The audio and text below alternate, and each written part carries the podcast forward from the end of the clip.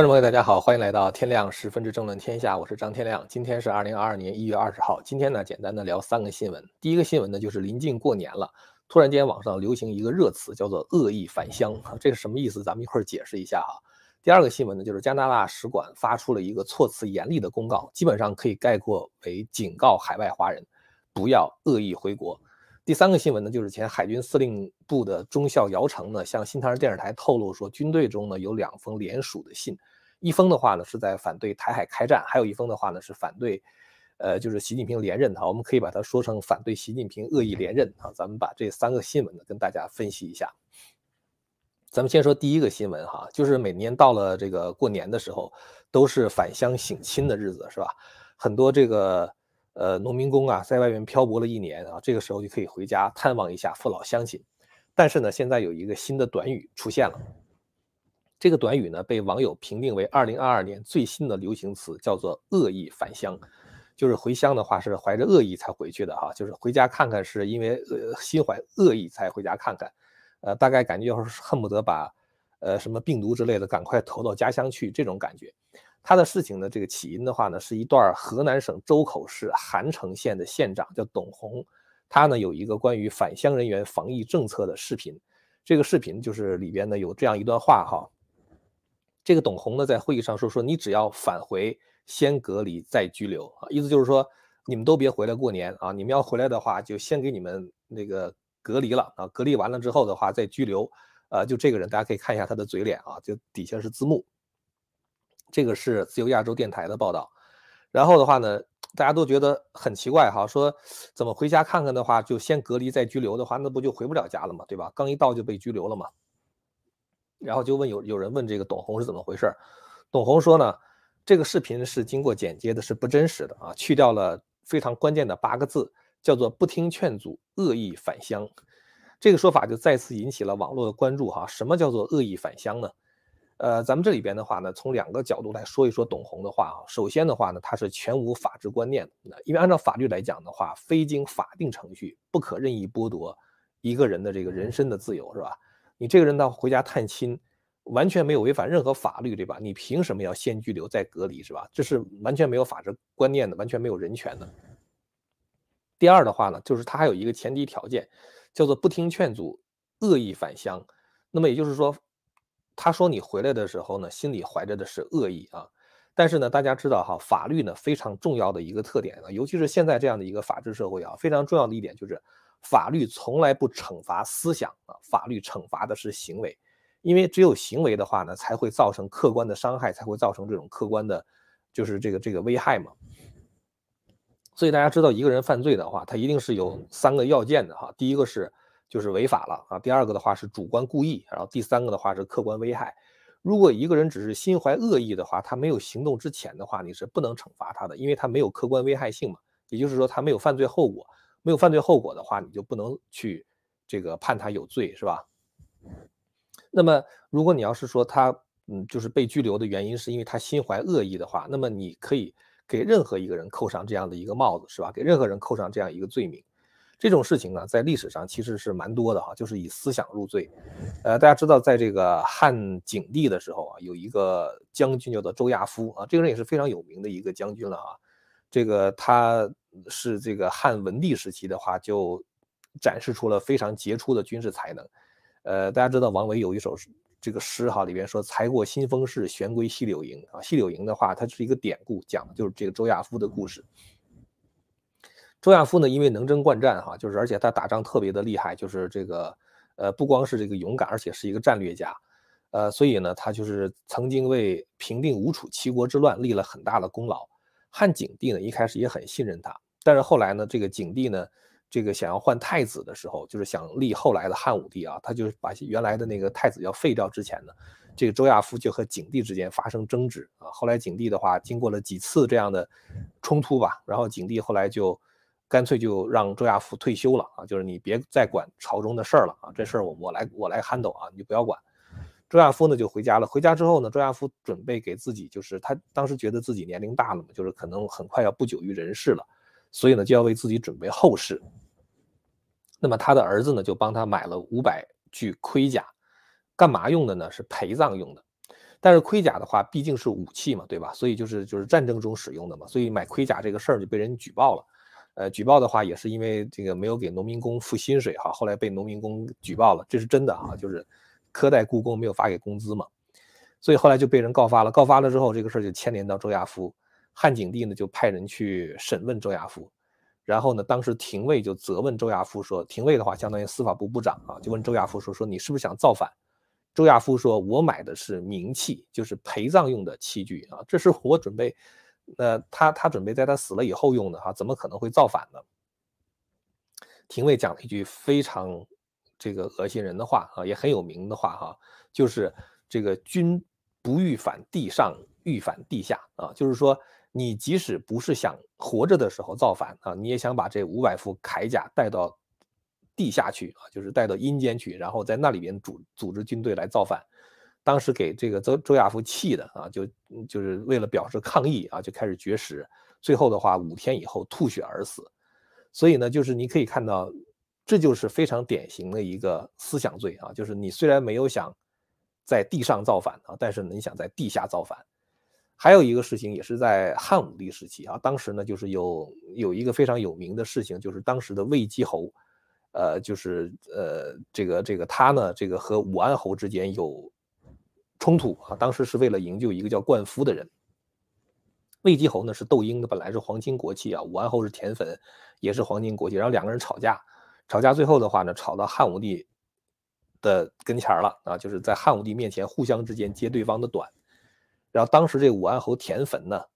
就讲了一句非常恶毒的话啊。武安侯田汾这个人人品非常差啊，但是呢，他说我人品虽然差，但是呢，我不过就是喜欢听音乐，是吧？然后呢，我喜欢漂亮的房子啊，我喜欢这个狗马啊，我喜欢美人。他说这个呢，无非也就是说我自己个人享受一下啊，对于这个天下呢，其实是无所谓的啊，因为我一个人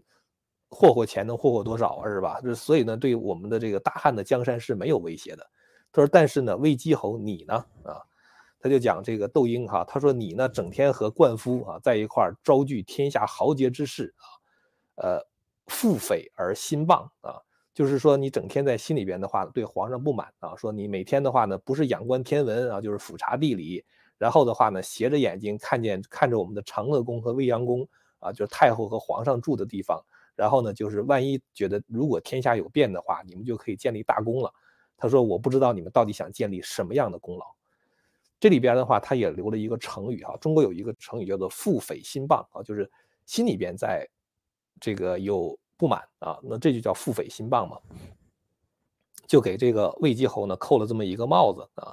然后呢，最后的结果是这个武安侯赢了啊，魏姬侯的话呢就是被被被被被这个斩首了，所以就是你看，就这种就是给人扣这种思想罪哈，就是这个这个是从古到今都有啊，当然现代社会这种法治社会啊，法治社会它是不承认这种思想罪的，但是呢。这个共产党啊，他一定会以思想入罪的啊！不管是这个你是呃意见人士也好啊，你是练法轮功的也好，或者你是信天主教也好、基督教也好，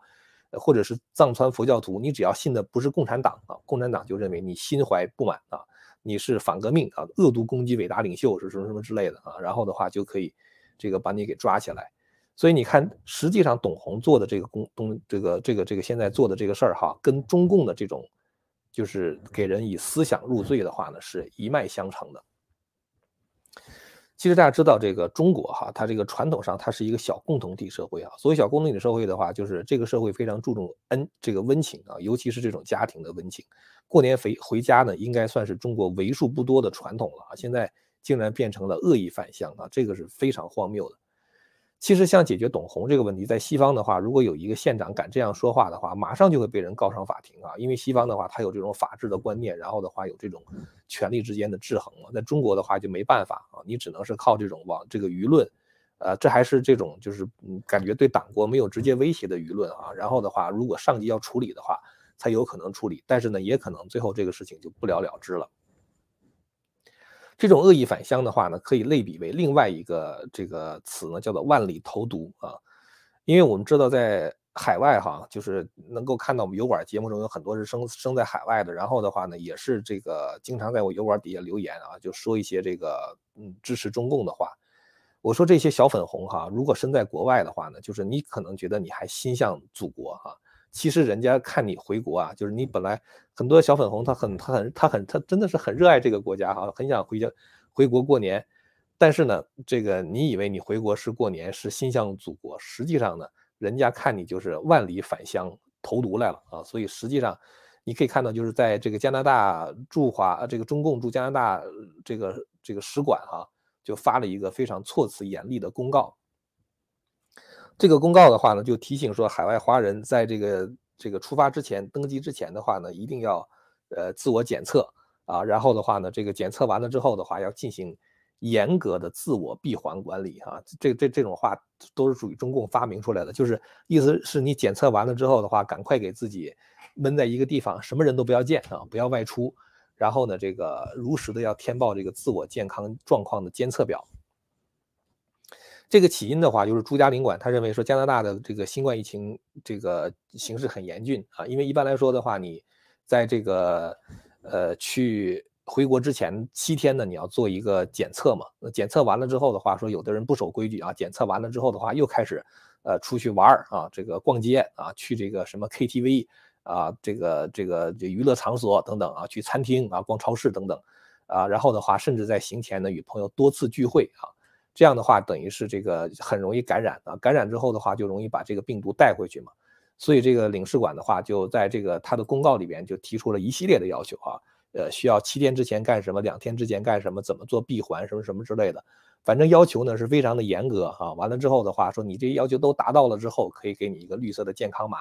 你才可以回国。其实呢，他这地方讲的很清楚，叫做非必要、非紧急不旅行啊。就是你，如果你回国的话，不是必要、不是紧急的事情的话，你就不要回国啊。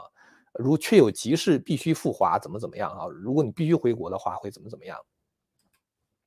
所以其实呢，我觉得很多小粉红非常的自作多情哈。你觉得你好像是这个热爱祖国，所以才回去。其实的话，人家看你真真是这个，呃，都是潜在的威胁哈。你得非常清楚一点呢，你跟孟晚舟是不一样的啊！你回国的时候，这个你要做各种各样的隔离、各种各样的检测。那孟晚舟的话没关系啊，人家回国之后可以立刻就参加各种各样的聚会活动，是吧？你不行啊，你不姓赵啊，对吧？现在呢，这个中共前段时间不是在北京也发现这个有感染者吗？完了之后的话，你要是说社区感染或者是天津传过来的话。这个冬奥会就没法开了，是吧？就造成恐慌了，所以只好甩锅给加拿大啊，说这是一封邮寄的信件上面附着了病毒啊。你想，连一封邮寄的信件都可能成为甩锅的对象，你想，你一个大活人回去是吧？人家正找不着替替罪羊呢，是吧？正找不着境外输入的源头呢，是吧？一下就逮住你了，是吧？所以我觉得就是很多小粉红最好还是不要自作多情啊，就是这样的话，你回去之后的话，可能说不定就尝到了无产阶级专政铁拳的滋味了。最后呢，说一个呃，就是这个最近的一个传闻哈，就是一月十六号的时候，前中共海军司令部中校姚成呢，在新唐人电视台的一档评论节目中透露哈，说他得到了中共军队内部的消息，说这个军中呢有人公开这个开始表达对习近平的反对啊，说有人联名的给习近平写了两封信，第一封信的话是解释当前对台湾开战不可行啊，说如果强硬开战的话。将导致中共面临着亡党亡国的危险啊！其实就是说打不赢嘛啊，打不赢的话呢，最后肯定就就是这个这个这个党国名誉扫地啊，说不定有人就开始阵前起义了，拿着枪就直接对着中共是吧？所以这样的话是对中共来说很危险。这个呢是第一封信，第二封信的话呢，则是直接劝导习近平说放弃连任吧啊！信中表达了希望取消领导干部终身制的愿望啊，希望能够维持。党内的集体领导，避免再出现个人独裁啊，避免这个文革的再现。这两封信呢，其实我对第一封信跟第二封信的真实性，这两封信的真实性呢都不太相信。第一封信的可信性稍微大一点点呢，但是也并不大太多。呃，其实跟第一封信类似的消息在南华早报上曾经出过啊。呃，大家知道中共的军队特别的腐败哈，军队从上到下都知道打不赢。当然打不赢的话呢，如果你一直是司令官或者怎么样，你可能还比较安全，是吧？但是冲在前线的那些人是最危险的，越下面的人就越危险。所以其实呢，越下面的人是越不想打。但是呢，越往下边人他越不想打的话，可是他没有那个渠道能够跟高层沟通，是吧？他也不敢提出任何不同的意见。中国的军队是绝对统一思想的，你不能有自己的想法的。所以说你不想打，即使是你有这个想法，其实你连说都不敢说，更不用说是落在纸面上。所以你真的如果写出这样的信的话，很可能就会被军法处理哈。所以我觉得第一封信的真实性呢，我不是特别的看好。只有一种可能啊，第一封信真实的是什么呢？就是大家已经猜到了，习近平不想打、不敢打，他也不愿意打。真正是习近平才担心这种亡党亡国的事情。这样这个时候的话，就是说，呃，你写这样一封信的话，可能正好投其所好。但是呢，在写这封信的时候，理由不能是说我们打不赢啊。不能说，哎呀，你看这个美国现在要协防台湾，你看，哎，日本的话现在都说台湾有事就是日本有事，咱也干不过人家，这种话是绝对不能讲啊！一定要讲的冠冕堂皇啊！中国人不打中国人呐啊！这个习近平陛下是这个多么仁慈的一个人呐，是吧？不忍心看到生灵涂炭呐，什么之类的，可能会讲一些类似于这样的冠冕堂堂皇的理由。大家知道，在这个呃汉代啊，就是当时汉武帝时期啊，曾经有过一个。就是关于是否要打匈奴的御前辩论啊，呃，那么当时呢是有两方啊，一方的话是说我们得打匈奴啊，这个还有一方的话呢就是说呃我们不能打啊，说要打的那个人呢是大行王辉啊，大行是个什么官职呢？就相当于外交部的部长啊，这也挺奇怪的哈，外交部部长王辉的话跟现在战狼差不多啊，跟现在外交部的战狼差不多，说咱们得去打匈奴。然后另外一个呢是御史大夫韩安国啊，韩安国御史大夫的话相当于国务院副总理啊，国务院副总理说我们不能打匈奴啊，那双方的话要摆理由嘛，是吧？那么韩国的话呢就说我们不能打匈奴是为什么呢？说是因为当时高祖皇帝曾经定下了一个和亲的政策，高祖为什么定和亲政策呢？就汉高祖刘邦为什么要准备跟匈奴和亲呢？因为高祖在平城战败了嘛，是吧？那韩国的话呢，他就不敢说说高祖因为战败了，打不过匈奴，所以定了和亲政策，我们就得延续，是吧？他这么说的话，属于政治非常的不正确。所以韩国的话呢，当时的说法就是我们不能打匈奴，是因为高祖是一个非常仁爱的人啊。我们不是打不过匈奴，但是打匈奴的话会造成生灵涂炭啊。高祖实在是不忍心呐啊，所以我们现在这些子孙们也应该体会高祖的人心啊，所以我们就不要打匈奴。所以当时韩国是这样打的，其实韩国认为是打匈奴打不赢的啊，所以他才不让打，啊，当然大兴王辉的话，因为他是这个呃少壮派啊，所以他觉得无所谓啊，他非得要打啊，最后的结果是王辉被赐死了嘛，就是他他他最后那个搞了一个马邑之谋没有成功，后来王辉被赐死了嘛，所以其实呢，就是说你说打不打的话，你在争辩的时候，你可以就是说心中有各种各样的理由，但是你真正能说出来的。一定要冠冕堂皇啊，还得让习近平下得来台。所以，即使真有第一封信说我们打台湾面临着亡党亡国的危险，这种话我觉得不大可能出现。最有可能会跟习近平讲的就是这个中国人不要打中国人呐，这个现在我们国家需要发展啊，需要一个和平的这个国际环境啊，什么之类的，可能会讲这样的一些冠冕堂皇的话啊。呃，或者是说我们不打的话，其实我们也可以不战而胜，我还有什么其他别的别的方法是吧？所以你要是跟习近平说我们一打就亡党亡国的话，你等于让习近平很难堪。习近平如果听你的话不打的话，大家要想哦，习近平原来是觉得我们打不过是吧？打了之后会亡党亡国，所以这种话是绝对不能讲啊。你即使是习近平也这样想，你也这样想，但是谁也不能公开的去说啊。所以第一封信呢，就是说我觉得即使有它的内容呢，不见得是非常的真实啊，这是第一个问题。第二个问题的话，就是说是否有人联署说让习近平不要连任哈？这个事情我觉得更没可能了，是吧？呃，你就是写了这样一封信，你说谁敢交给习近平呢？啊，你跟栗战书说，哎，这个这个栗战书同志啊，说我们有一封信要交给习近平，希望他不要连任，栗战书就给你挡住了，是吧？这种信根本就不可能递到这个习近平的手上，而且你在这样，不管是这个党内还是军中还是政府内部搞这种串联呢，搞这种联署，一旦发现之后，你的下场可能跟周永康差不多啊，或者或者是跟这个这个孙立军差不多，而且。中共高层人人贪腐是吧？你一旦有写这样一封信，还搞联署的话，你一定就进监狱了是吧？那就没什么话讲，肯定抓你腐败嘛。所以这个呢，就是中国的现状啊，就是很多真话呢，没有人敢讲啊。所以呢，就是至于至于说有人否定说习近平哈，我给他叫做恶意连任啊，呃，就是 其实的话呢，就是这个还是有很多人其实心里边很不满啊。但是呢，我不相信中共的那些官员们有人会愿意出这个头。没有人真的，中共内部没有什么人有这样的正义感，再敢说真话了啊！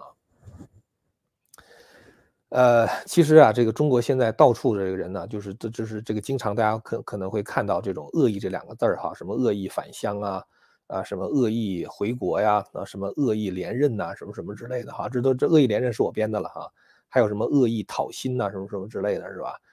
就是你会觉得中国举国到处都是充满了恶意的人哈，包括哪怕是你是农民工哈，辛苦了一年的时间，然后的话到了这个年关的时候，希望这个包工头把薪水支给你。呃，包工头不支啊，然后呢，就是不给不给你开工资嘛，这个不开支嘛，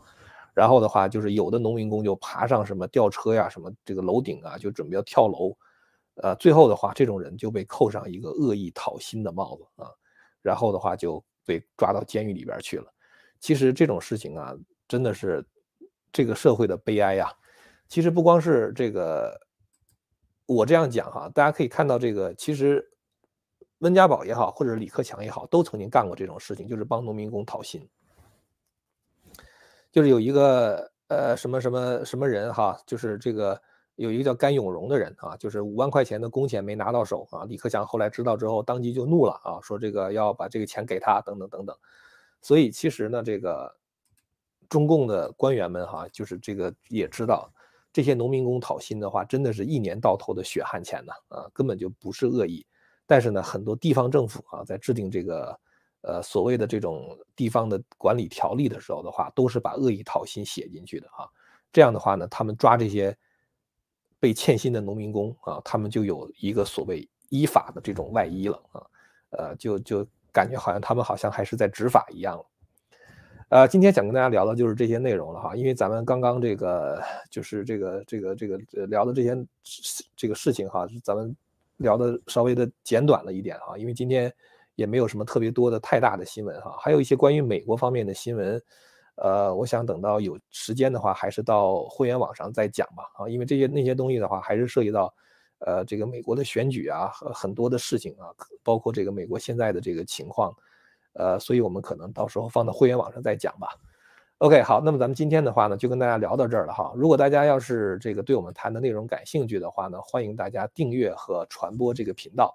呃，再有一个就是我们，呃，就是前两天呢跟大家推荐过哈，就是最近有一个电影啊，这个电影呢叫做